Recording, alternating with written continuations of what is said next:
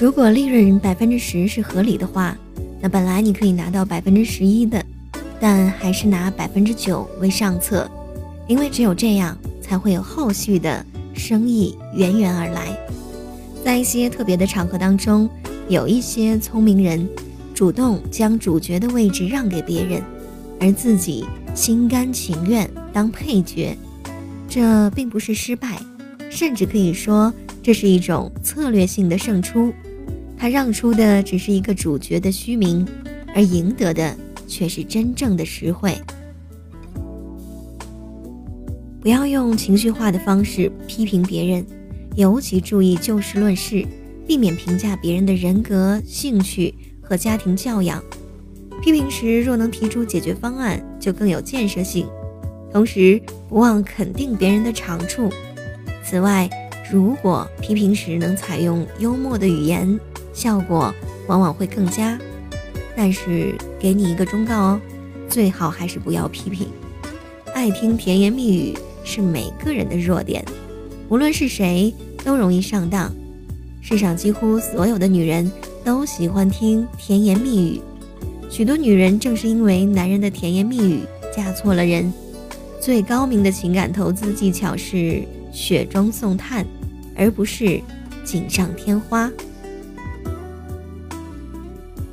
一开始先给下属一个下马威，让他们知道你的厉害，然后再慢慢放宽尺度，让他们感激你的退让和随和。这就是 CEO 的管理智慧。不管对方的话有多难听，我们都要让对方把话说完，听听他到底想表达什么。上苍总是厚爱那些沉默和隐忍的人。年轻时看到他人的风光。我们不必眼红嫉妒，只要持之以恒的做事，积极认真的做人，每个人都会迎来属于自己的成功。想要钓住鱼，就要像鱼那样思考。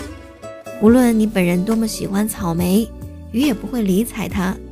只有以鱼本身喜爱的蚯蚓为饵，它才会上钩啊！一个施恩惠于人的人。不要将此事记挂在心头，也不要张扬出去让别人赞美。那么，即使是一斗米的付出，也能得到万斗的回报。一个以财物帮助别人的人，而总是要求别人回报他，那么即使付出万两黄金，也难有一文钱的功德。有这样一个经典的公式，就是欲望减去实力等于痛苦程度。当欲望远远超过实力，无论如何不能实现的时候，就是一个人最痛苦的时候，就容易走火入魔。一个人在春风得意的时候，往往是最危险的时候。好东西不要让一个人独吞，要分给大家一些。路径窄处留一步和别人同行。滋味浓的时候，减三分。让别人尝尝，这就是涉世的一个极乐的方法。在道路狭窄的时候，要留一步让别人能走；在享受美食的时候，要分一些给别人吃。这是立身处世取得成功的最好的方法。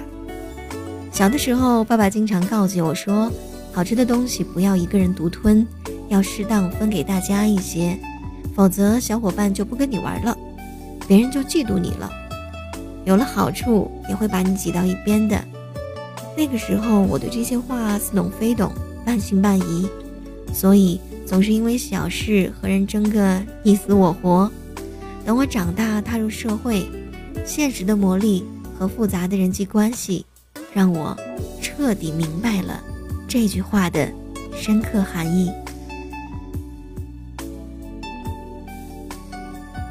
那你也可以关注我的新浪微博的账号 Jessica 加位，或者是我的微信订阅号 Jessica 加位。